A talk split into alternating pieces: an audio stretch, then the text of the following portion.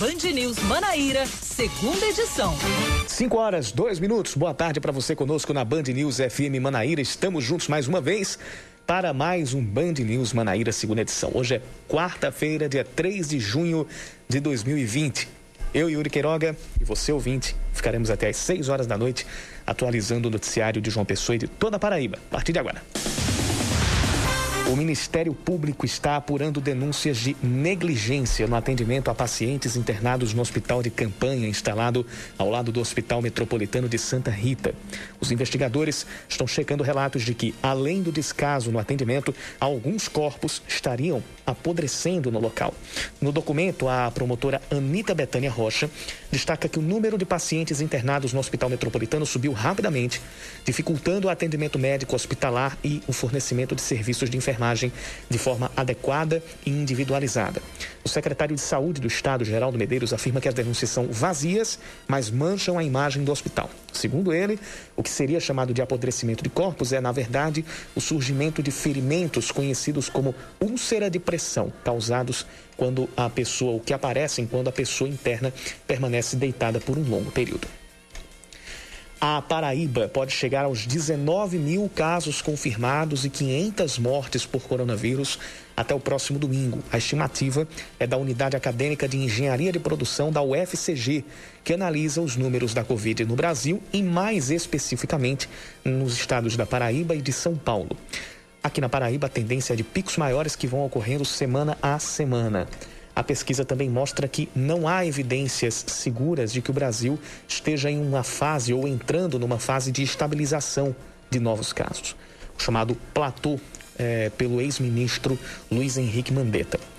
Até ontem, a Paraíba registrou 14.859 pacientes infectados e 379 mortes pela Covid-19. A Justiça proíbe que uma universidade particular sofra punições por parte dos PROCONs do Estado, de João Pessoa e de Cabedelo em relação à redução das mensalidades prevista em lei estadual. A instituição alega que a lei altera a relação contratual firmada pelas, entre as partes que estão disciplinadas no Código Civil. Portanto, a iniciativa deveria ser da União e não do Estado. A decisão da Justiça vem após a Assembleia Legislativa derrubar o veto do governador João Azevedo ao projeto de lei que dá desconto nas mensalidades de escolas e universidades durante a pandemia do coronavírus. A cantora Elba Ramalho e outros 16 artistas vão transmitir shows ao vivo, sem público, durante o São João Online de 2020 em Campina Grande. Serão três dias de programação em um evento beneficente para arrecadar alimentos em prol de barraqueiros e ambulantes, eles que muitas vezes dependem do maior São João do mundo para fazer uma renda extra, além de instituições de caridade.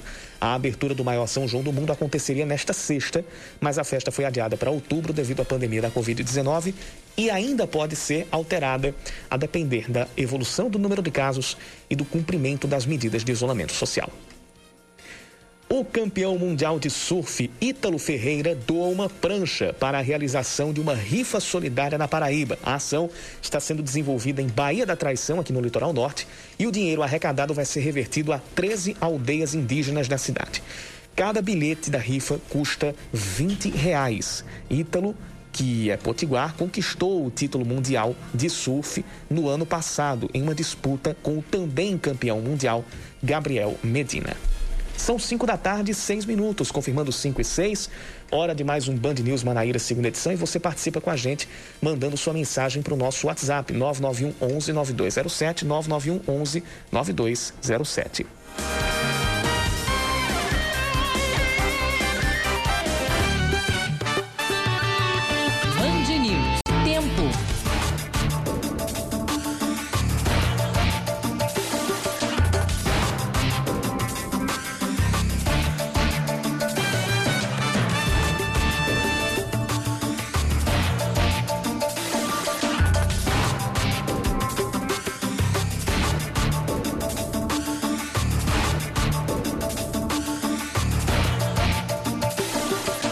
De tarde é exemplo do que está acontecendo nos últimos dois dias, com pouquíssimas luzes. Aliás, a gente está tendo tempo bem aberto aqui por João Pessoa. Esse início de junho está é, tá registrando pouquíssima chuva. No caso, a gente tem aquelas pancadas que acontecem mais ali para o final da noite, é, e às vezes são pancadas um pouco mais fortes, e depois o tempo fica bastante firme. Qual é a previsão para as próximas horas aqui na capital paraibana? Será que a gente vai manter esse céu de brigadeiro que está tendo aqui em João Pessoa? Segundo os institutos de meteorologia, não. A nebulosidade deve aumentar e podemos ter pancadas de chuva que podem ser rápidas e isoladas. A mínima hoje já foi de 23 graus, deve fazer essa temperatura agora à noite. A máxima já chegou aos 30 e neste momento nós temos 29 graus de temperatura. Uma olhadinha agora na previsão do tempo em Campina Grande. Por lá a gente tem sol entre algumas nuvens e a temperatura na marca dos 28 graus. Para as próximas horas, o que é que os institutos de meteorologia estão prevendo? Tempo firme, não deve chover lá na Rainha da Borborema. A máxima hoje foi de 30 graus, agora faz como já falei, 28 e a mínima deve ficar na marca dos 20 graus.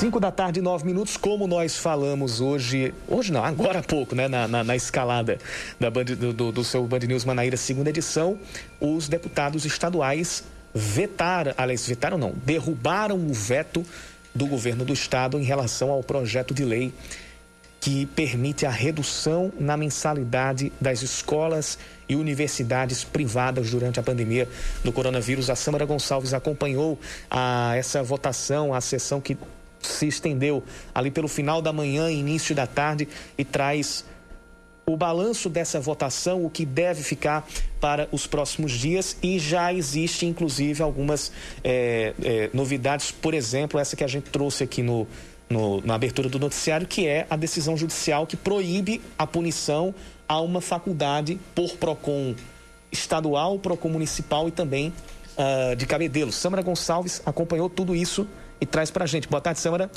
Boa tarde, Yuri. Boa tarde a todos os ouvintes da Rádio Band News FM. Como você falou, Yuri, a mensalidade de escolas e faculdades privadas que estejam dando aulas online durante a pandemia vai ser reduzida. A decisão foi da Assembleia Legislativa da Paraíba, que derrubou hoje, durante uma sessão remota, o veto do governo do estado que proibia esse desconto. 22 deputados votaram a favor e oito contra a matéria. A lei aprovada assegura que as instituições que não estejam oferecendo aulas remotas durante o período de paralisação das aulas presenciais deem descontos de até 30% nas mensalidades, além de descontos de até 25% para quem oferecer aulas por videoconferência. Ponto que foi vetado pelo governo pelo governador João Azevedo. Os percentuais variam de acordo com a quantidade de alunos matriculados e também se as instituições de ensino oferecem ou não aulas online. Para unidades sem ensino remoto, os descontos vão ficar dessa forma, Yuri. 10% para escolas com um, de 1 até 100 alunos matriculados. 15% para unidades de ensino com 101 até 300 alunos matriculados. 20% para escolas com 301, de 301 até mil alunos. E 30% para escolas com mais de mil alunos matriculados. Já para as instituições privadas com ensino remoto, é, que no caso são as aulas que estão oferecendo aulas por videoconferência, 5% né, para as escolas com de 1 até 100 alunos, 10% para aquelas que têm de 101 até 300 alunos, 15% para escolas com, a partir de 301 a 1.000 alunos, 25% escolas com mais de mil alunos. Ainda segundo a lei, o aluno que possua deficiência intelectual, visual, auditiva ou outra que dificulte ou impeça de acompanhar as aulas e atividades educacionais de forma remota, terá assegurada aí a renegociação de 50% de desconto na mensalidade. Samara Gonçalves trazendo aqui as informações durante toda a nossa programação. A gente vai continuar atualizando aquilo que está acontecendo a, a respeito desse e de outros projetos e vai trazer tudo aqui na nossa programação. São 5 e 12. Ah, além desse projeto, os deputados estaduais derrubaram um outro veto do governo. Dessa vez, eles mantiveram o projeto de lei que suspende o prazo de validade de concursos até o fim da pandemia. As informações chegando com o Leandro Oliveira.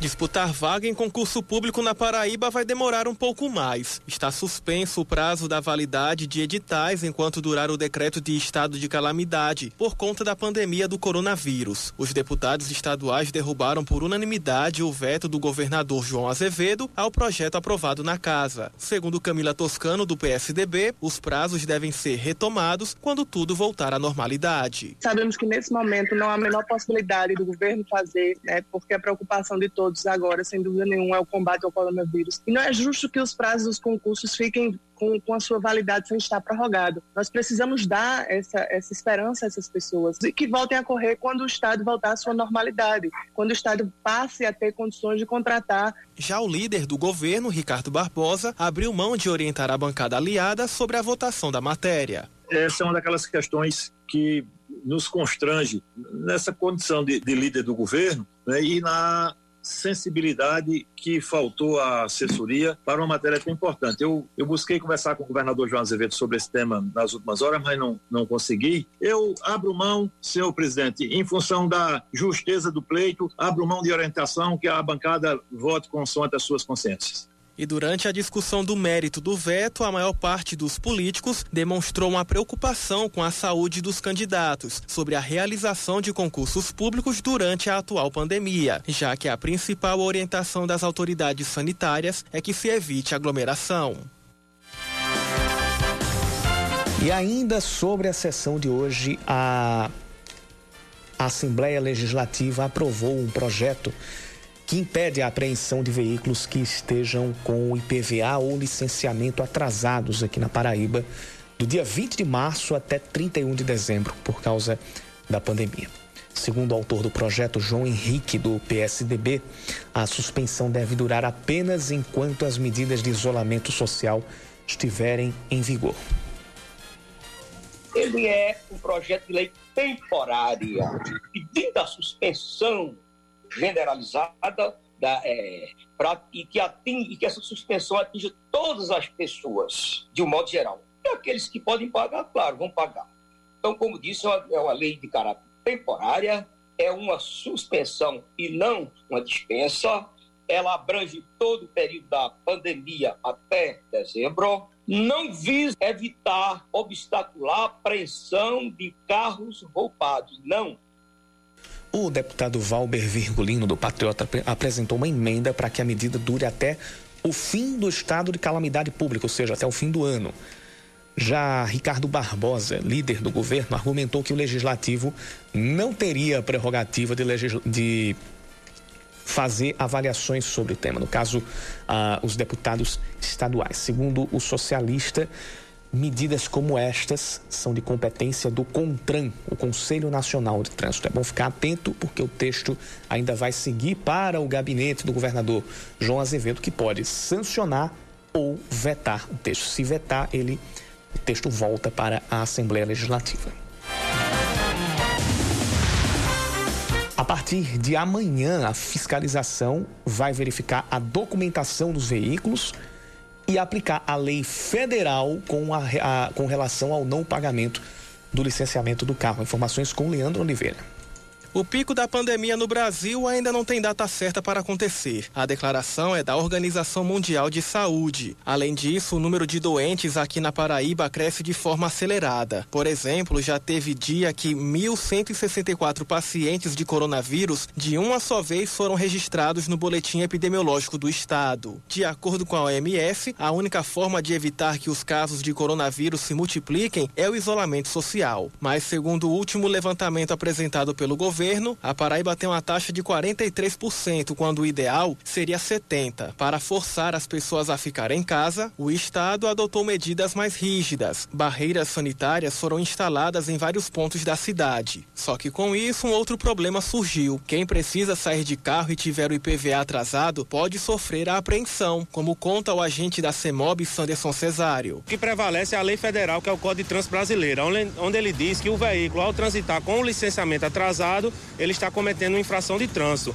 Então, qualquer órgão de trânsito, seja municipal, estadual, Polícia Rodoviária Federal, nós temos que cumprir o que determina a lei federal, que é a fiscalização de trânsito. Alguns serviços do Departamento Estadual de Trânsito, o Detran, estão suspensos devido à pandemia, mas segundo o gerente executivo de registros de veículos, Nilo Andrade, outros serviços podem ser acessados de forma online, pelo site do órgão. Por exemplo, a impressão do boleto para pagar o IPVA. Existe uma deliberação do CONTRAN que foi publicada em 19 de março, que assegura que quem tiver a carteira vencida a partir de 19 de fevereiro, enquanto houver a pandemia, a pessoa pode andar com essa carteira vencida sem sem problema nenhum. O serviço de licenciamento também pode ser feito pelo site do Detran. A pessoa tira a guia do licenciamento e tira a guia do IPVA e com essas guias pagas ela pode transitar ou baixar o CRV digital. Também não vai ter problema no caso da fiscalização. O novo decreto deixou muitos motoristas que estão em atraso com o licenciamento do veículo com medo de ficar sem o carro. Pensando nisso, a Comissão de Constituição e Justiça da Assembleia Legislativa da Paraíba aprovou um projeto de lei que proíbe a apreensão de veículos com IPVA e licenciamento atrasados, entre os dias 20 de março e 31 de dezembro deste ano. O texto será levado para votação em plenário e, se aceito, segue para sanção ou veto do governador João Azevedo. Você está ouvindo Band News Manaíra, segunda edição.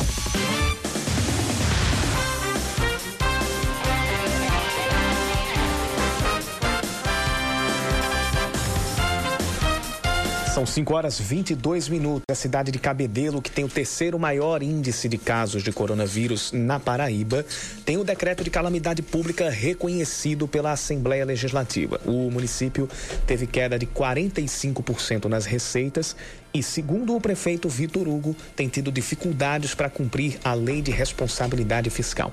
Assim como nos outros decretos, os únicos votos contrários foram dos deputados Cabo Gilberto Silva, do PSL, e Valber Virgulino, do Patriotas, que afirmam que não é necessário estabelecer uma entre aspas, liberalidade aos municípios, porque não há aos municípios porque não há tantos casos do coronavírus. Com a aprovação, chega a 200, 214 o número de cidades com decretos reconhecidos pelos deputados estaduais em toda a Paraíba. Um manifesto contra o uso da cloroquina no tratamento da Covid-19 é assinado por mais de 120 médicos na Paraíba, todos eles com registro no Conselho Regional de Medicina e atuando em diversos estados do país.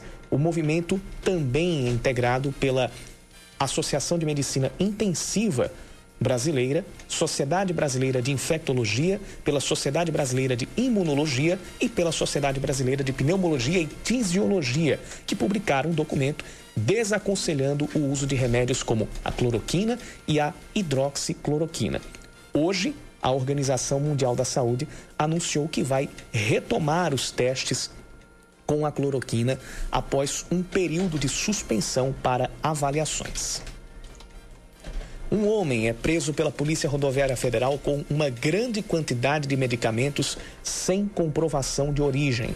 Os remédios, entre eles alguns antibióticos, seriam revendidos para ambulantes e feirantes de João Pessoa. Ao todo, agentes da PRF apreenderam cerca de 2.900 medicamentos que seriam vendidos sem prescrição o homem circulava de moto pela BR-230 na cidade de Bahia quando foi abordado chegando a tentar fugir. Ele não sabia dizer como conseguiu os remédios.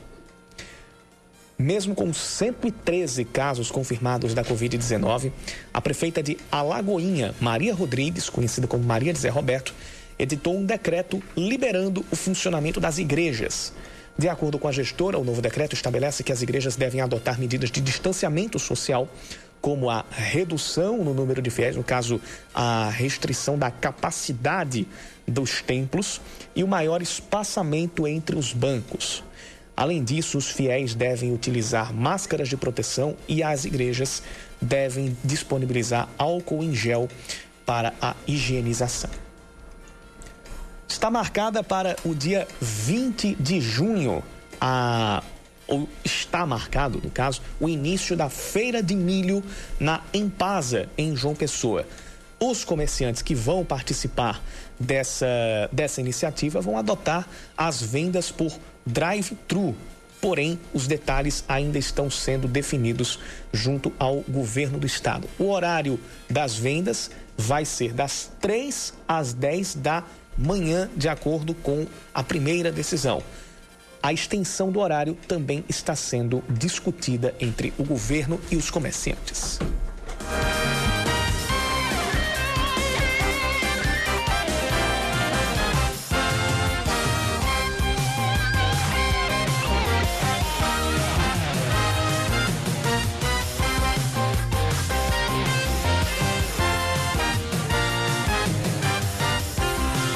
Participação aqui no nosso WhatsApp 991 11 9207. O ouvinte Fred está interagindo conosco, assim como o Paulo Júnior. Todos eles aqui pelo 991 11 9207.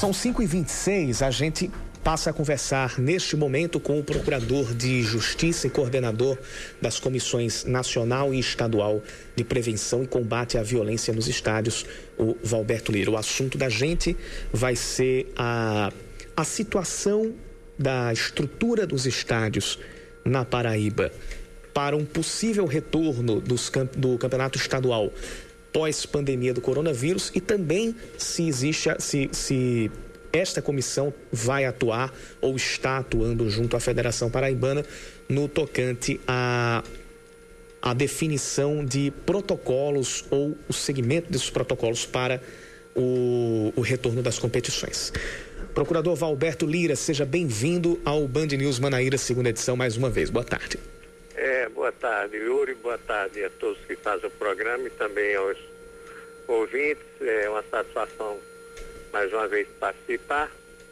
E como eu já estava ouvindo qual é o tema da, da sua indagação, olha, a, a comissão nós continuamos é, acompanhando, logicamente, todo o noticiário.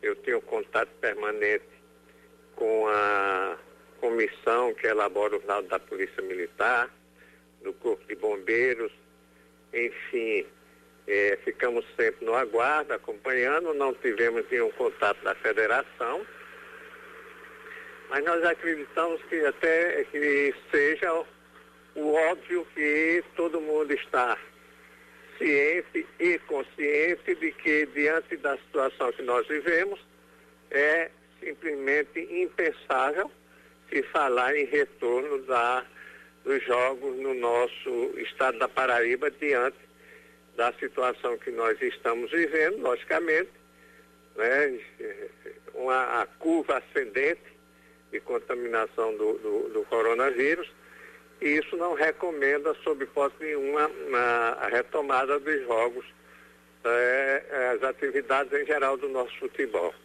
Essa é a posição não só da comissão estadual, como eu disse que a gente sempre se comunica, como também da Comissão eh, Nacional, logicamente, nós já tivemos duas videoconferências diante desse, dessa situação, mas que é um pensamento único também. Lógico que alguém poderia dizer, mas alguns estados, eh, os clubes estão voltando aos treinamentos. Estão sob um protocolo rígido, e que muitas e muitas vezes o que pode acontecer, como de resto já se vislumbra essa situação hoje no Rio de Janeiro, diante do aumento do número de, de, é, de contagiados pelo coronavírus, é que haverá com certeza uma suspensão dessas atividades também. É, temos também a, a, situação do Rio Grande do Sul.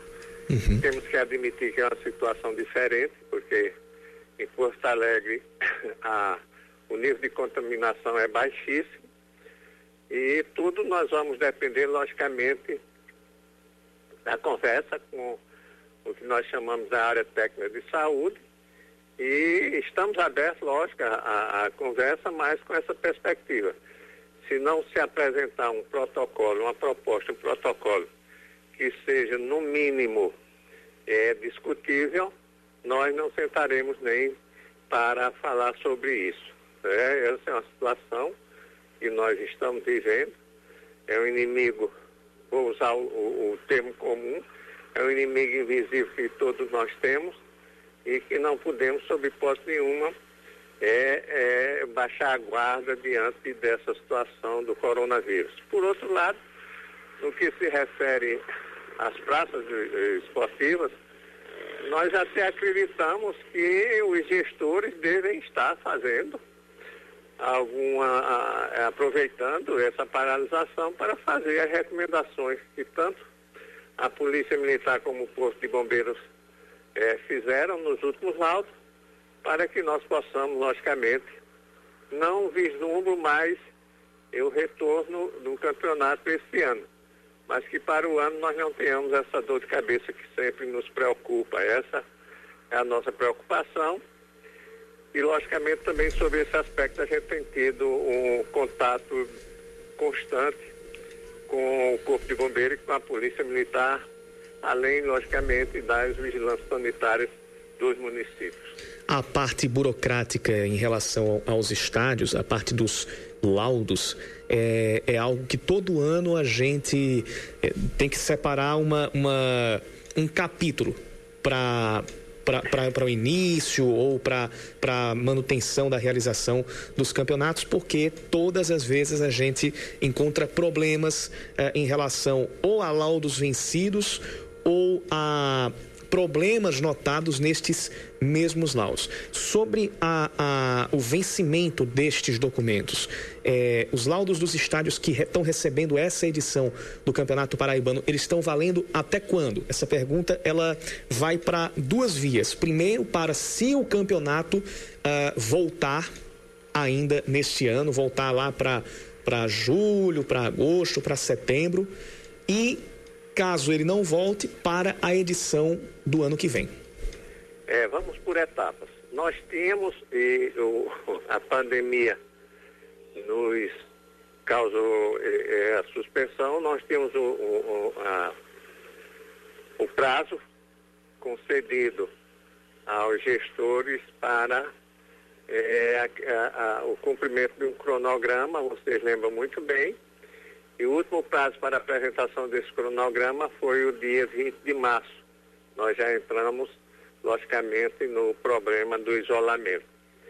É, não recebi, quero aqui confessar de público, dizer de público, melhor dizendo, que não recebi nenhuma comprovação do, de nenhum gestor sobre a realização, ou melhor, sobre a, a, a proposta cronograma para a realização dessa, desse, dessa é, desses projetos, porque alguns, a maioria, acredito que pelo menos 90%, tiveram o projeto de prevenção e combate a incêndio e pânico aprovado pelo Corpo de Bombeiros, que não libera de imediato. Nós, é por isso que nós estabelecemos esse cronograma, porque tem ações que precisam ser de imediatas, uma média e outra um, a longo prazo.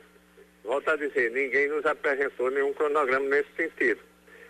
É lógico que diante da pandemia nós temos que ter um olhar diferente, mas a situação é que, como existe essa possibilidade, é, ou melhor, essa realidade que foi a suspensão das atividades, eu espero até que os senhores gestores dos estados estejam cumprindo é, o cronograma que seria apresentado para que quando nós voltarmos às atividades normais, nós verifiquemos que eles cumpriram e não tenhamos o dissabor que tivemos como esse ano de é, suspender o início do campeonato até que seja cumprido, porque agora não existe mais a possibilidade de se oferecer novo prazo, porque eles tiveram todo o prazo e mais para cumprir as recomendações dos órgãos de segurança principalmente.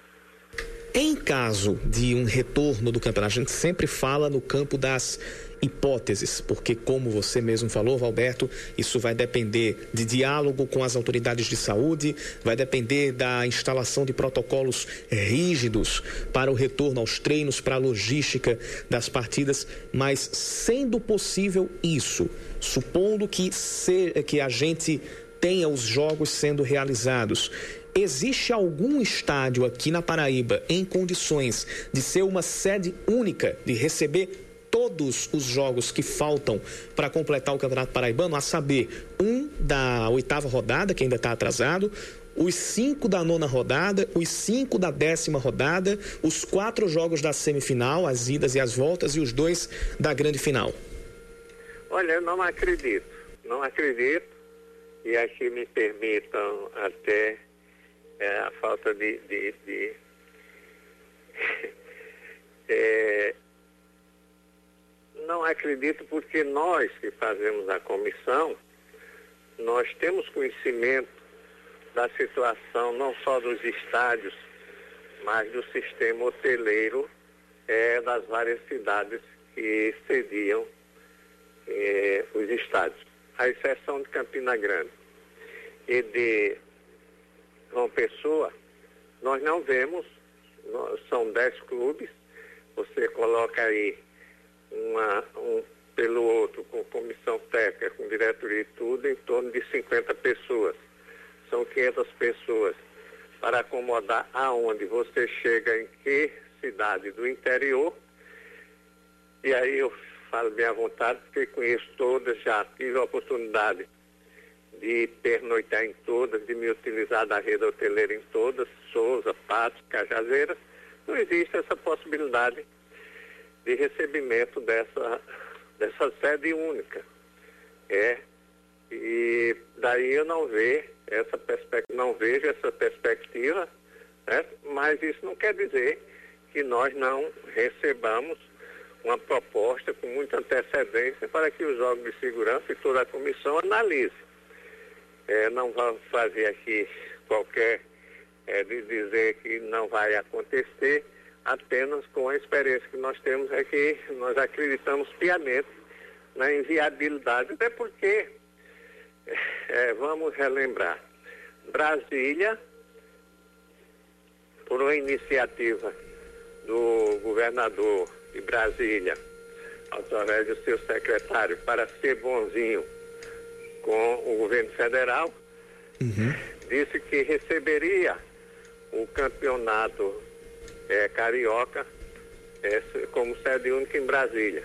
A primeira coisa que os próprios clubes disseram é que isso é inviável, porque não tem como é, isso acontecer. Por outro lado, nós não podemos nos esquecer que jogo importa é, no normal, em uhum. arrecadação.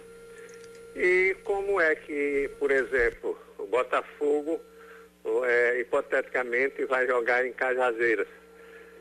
Não com o Atlético, mas vamos dizer com o Campinense. Qual a torcida que vai para lá para justificar, para dar uma renda que justifique esse deslocamento? A não ser que estejam pensando mais uma vez, está se tornando um lugar comum, e todos sabem que eu sou contra, é que o poder público arque com essas despesas. E hoje, diante do que nós estamos vivendo, nós não podemos admitir, sob hipótese nenhuma, essa possibilidade. Então, eu não vejo, sob nenhuma perspectiva, sob nenhum olhar, a possibilidade de termos sede única nessas rodadas finais do campeonato. Pois bem, conversamos aqui no Band News Manaíra, segunda edição, com o procurador Valberto Lira. Doutor Valberto, muito obrigado pela, pela, pelas informações e pela conversa aqui no segunda edição. Ah, eu agradeço também a oportunidade e um alerta. Não saia de casa se não for estritamente necessário. E se sair, use máscara. Esse inimigo não é brincadeira. Vamos nos armar contra ele. Uma boa noite a todos. Obrigado, Valberto. Agora são 5h39. Você está ouvindo Band News Manaíra, segunda edição.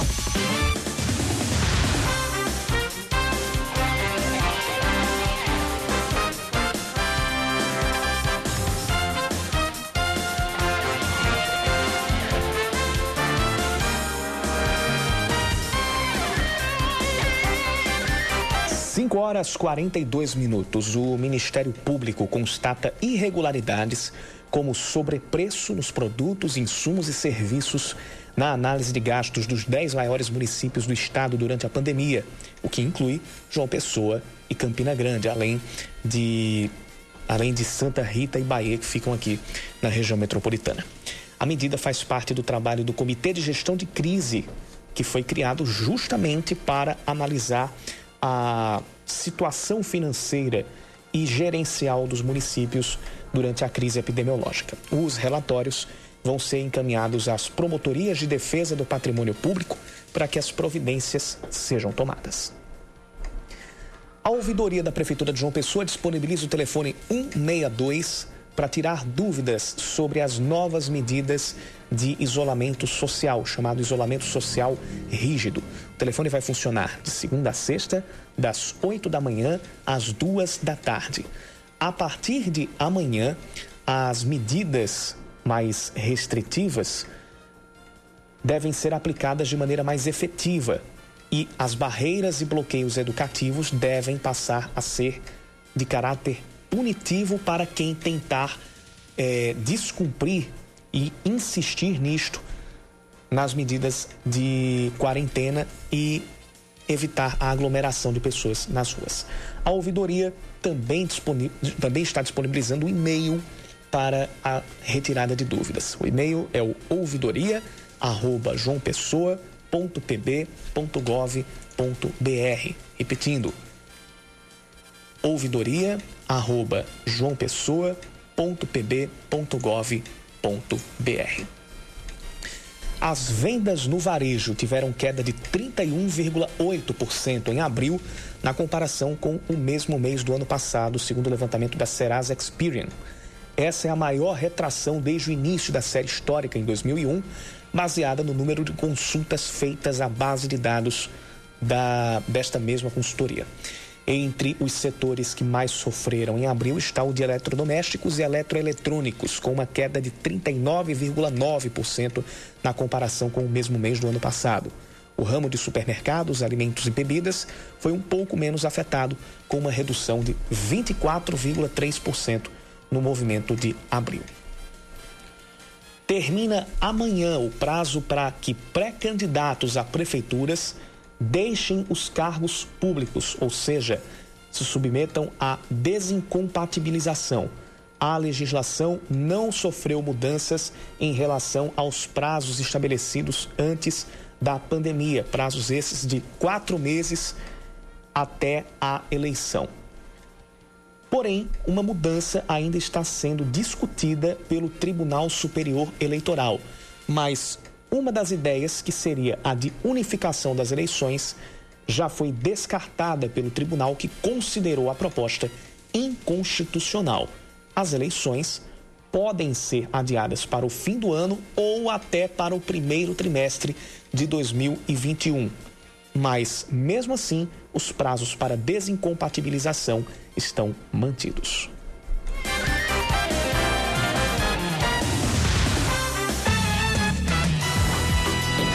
São 5h46, tem ouvinte aqui é, interagindo conosco pelo 991 11 9207. O Fred, mais uma vez, manda mensagem pra gente e ele fala do telefone 162. Disse, Yuri, este número não funciona. Se você que está aí do outro lado, se aconteceu algo semelhante ao que o nosso ouvinte Fred nos relata, se você ligou para o 162 e não conseguiu fazer o contato, pode mandar sua mensagem também aqui, pode relatar ah, o que aconteceu aqui no nosso WhatsApp, o 991 11 9207, que a gente vai buscar, vai, vai buscar alguma, alguma satisfação por parte da prefeitura. Outro ouvinte, esse nos informa que na orla tem pessoas andando normalmente sem máscaras E olha que, primeiro, as praias e os parques públicos aqui de João Pessoa foram uh, interditados durante a, esse, esse período de isolamento social, não poderiam receber circulação de pessoas. E a gente está num período de isolamento mais rígido. Então, é um relato que, que nos traz preocupação, é um relato que, que, que deixa a gente é, é, pensativo em relação ao cumprimento das medidas que vêm por parte tanto da prefeitura quanto do governo do estado. Nosso WhatsApp é o 991 11 9207 991 11 9207.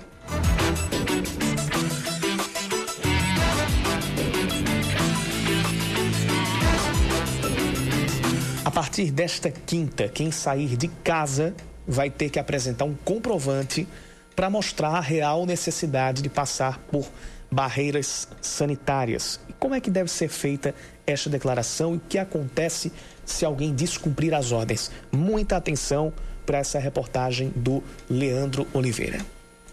As barreiras sanitárias na Grande João Pessoa são uma das medidas para conter o avanço do coronavírus. E agora, passar por elas exige algumas regras. Por exemplo, possuir um comprovante com motivo de estar nas ruas. Quem trabalha em um dos serviços essenciais deve apresentar a carteira de trabalho ou uma declaração do estabelecimento. Já quem precisa ir ao mercado ou farmácia, de acordo com o Procurador-Geral do Estado, Fábio Andrade, deve ter documentos e uma autodeclaração que conterá o nome, o CPF, o endereço, a identificação da pessoa e a razão dela precisar sair de casa. Se ela está saindo porque trabalha em uma atividade essencial, autorizada a funcionar pelos decretos que estão vigorando, ou se ela está saindo pela necessidade de acessar um desses serviços e atividades que estão funcionando conforme o decreto. Detalhe: não precisa se preocupar quando for escrever ou preparar o comprovante. Cada um pode fazer a declaração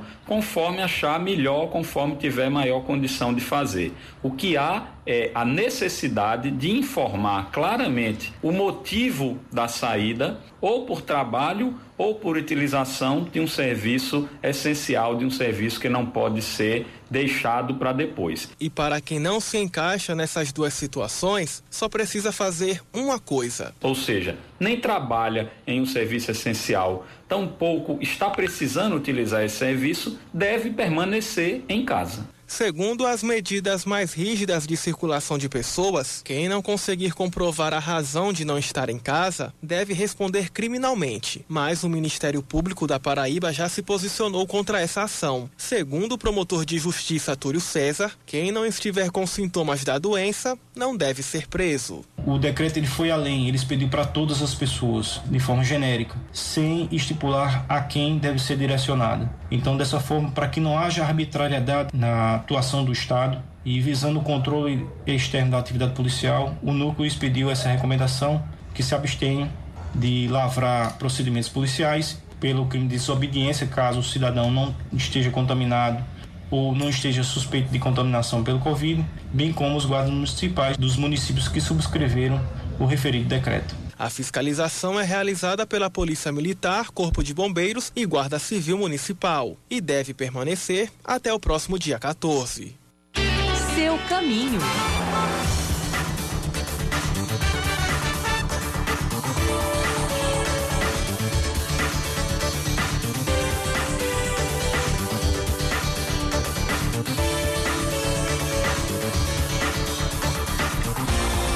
Só aquela verificação aqui, é, já que a gente está ainda em período de isolamento mais rígido, então não é o recomendável a gente ter rush, a gente ter engarrafamentos nesse, nesse período. Por enquanto, nenhum dos corredores aqui de João Pessoa registra grande engarrafamento ou trânsito muito intenso. É, mas ainda, pelo menos ali na Epitácio Pessoa e na Avenida Rui Carneiro, há alguns semáforos com uma quantidade um pouquinho maior de carros. Não o que a gente vê em dias normais ou naqueles dias tidos como comuns anteriores à pandemia, mas existe ainda é, alguns acúmulos, tipo filas de quatro a cinco carros é, nos semáforos, mas nada que represente algum congestionamento. Lá pela Avenida Alfredo, Alfredo Ferreira da Rocha, aí sim a gente tem uma movimentação um pouquinho maior é, no, no, no, no, bairro de Mangabeira, perto do, da rotatória do Caique. E no viaduto do Cristo, tudo tranquilo. toda, toda a movimentação por lá é bem tranquila, tanto na BR-230 quanto na saída para a Avenida Ranieri Mazzilli, no bairro do Cristo. Seus filhos, com Roseli Saião e Thaís Dias. Oferecimento Cultura Inglesa. Uma escolha para toda a vida.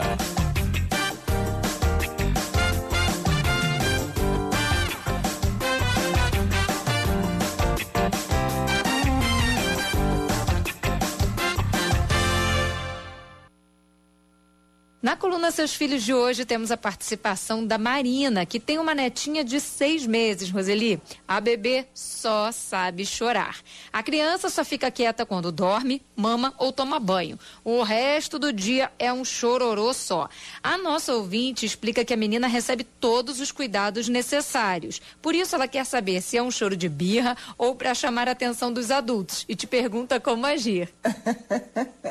birra aos seis meses? Não não, não, não, não. vamos começar a nomear, né? A única, a única, Thaís, maneira que o bebê tem de se comunicar com o mundo que é chorar. Os bebês choram, gente, choram. Alguns mais, outros menos. Aí depende de cada é, bebê, né? E também do contexto em que vive. Mas olha, a, o bebê chora quando quer chamar a mãe, o bebê chora quando está com fome, o bebê chora quando está molhado e está se sentindo mal-estar, precisa ser trocado.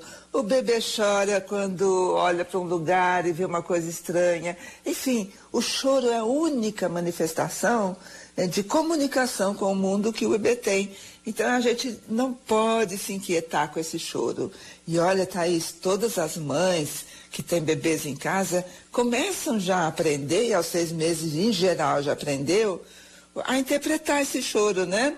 É, não sei se você se lembra, a gente reconhecia quando era um choro de fome, quando era um choro de dor, quando era um choro de chamar a uhum. mãe, uhum. quero colo. Nem sempre a gente acerta, mas em geral a gente dava essa interpretação. Então é preciso que a Marina converse com a mãe da netinha dela e, e tentem entender esse choro, né? É, ele é diferente em diversos momentos. Aliás, tem até um, um um aparato eletrônico que ajuda né, nisso. Eu confio mais mesmo é, é na, na, na, pessoa, né, na mãe, na avó, na, quem está ao redor do bebê. Mas não vamos é, ficar impressionados com o choro do bebê, porque é absolutamente natural. E é absolutamente natural ficarmos contentes e felizes em poder responder a sua pergunta, a sua dúvida, receber o seu comentário. Manda para cá, vai o seu e-mail. Seus filhos, arroba bandnewsfm.com.br. Seus filhos, arroba bandnewsfm.com.br é o nosso endereço. Estamos esperando pela sua participação.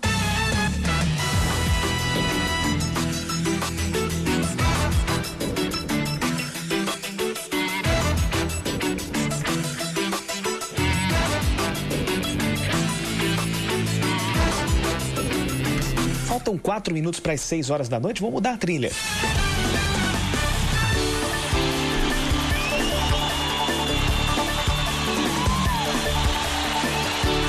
Mais um time que entrou aqui na nas campanhas de combate ao racismo ou nas posturas referentes a isso é o João Pessoa Spectros, que postou na, na, na, na conta do Instagram uma série de imagens com aquela frase vidas negras importam que e essas fotos é, incluem ex-atletas e atuais atletas além de um membro da equipe.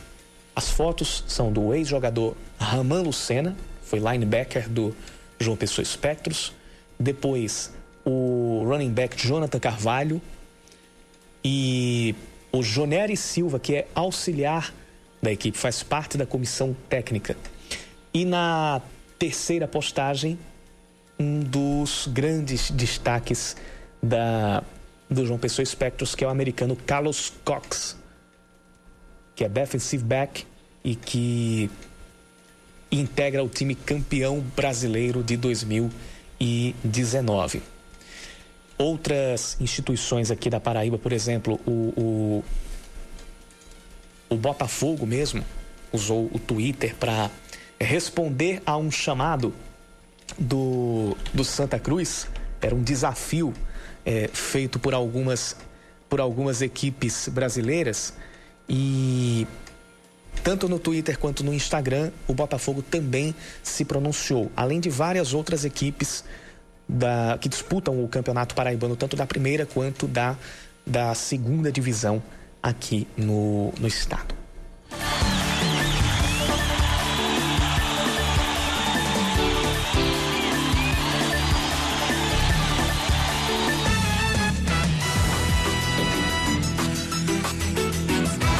São 5h58 e meio. A gente já vai colocando um ponto final aqui no Band News Manaíra, segunda edição. Antes, tem participação aqui do Souza do Cristo. João Pessoa Espectros é um dos motivos de orgulho, mas não só de João Pessoa, mas do Brasil. Sim, você está corretíssimo. Souza do Cristo, e não é somente por causa da conquista do ano passado, não é somente por causa do trabalho que vem desempenhando no meio do esporte, mas não, não é somente pelo ano, pelo, pelo, pelos dois últimos anos, mas é uma equipe que já vem na batalha há muito mais tempo e que não apenas pelos resultados, mas pela forma como cativa o público, como, como ele sabe chegar a fazer fãs e defender boas é, é, é, bandeiras de união. Por isso, João Pessoa Espectros é sim um motivo de orgulho aqui para a cidade de João Pessoa e para todo o estado da Paraíba. Daqui a pouco, Reinaldo Azevedo está no Band News, no, Band News, no É da Coisa, aqui sim, na, na rede Band News FM, ao lado do Fábio França, do Bob Furuia e ao seu lado também. O É da Coisa começa em instantes, o segunda edição volta amanhã às 5 da tarde. Eu fico com vocês até às oito e meia da noite. Continue conosco. Você ouviu Band News Manaíra, segunda edição.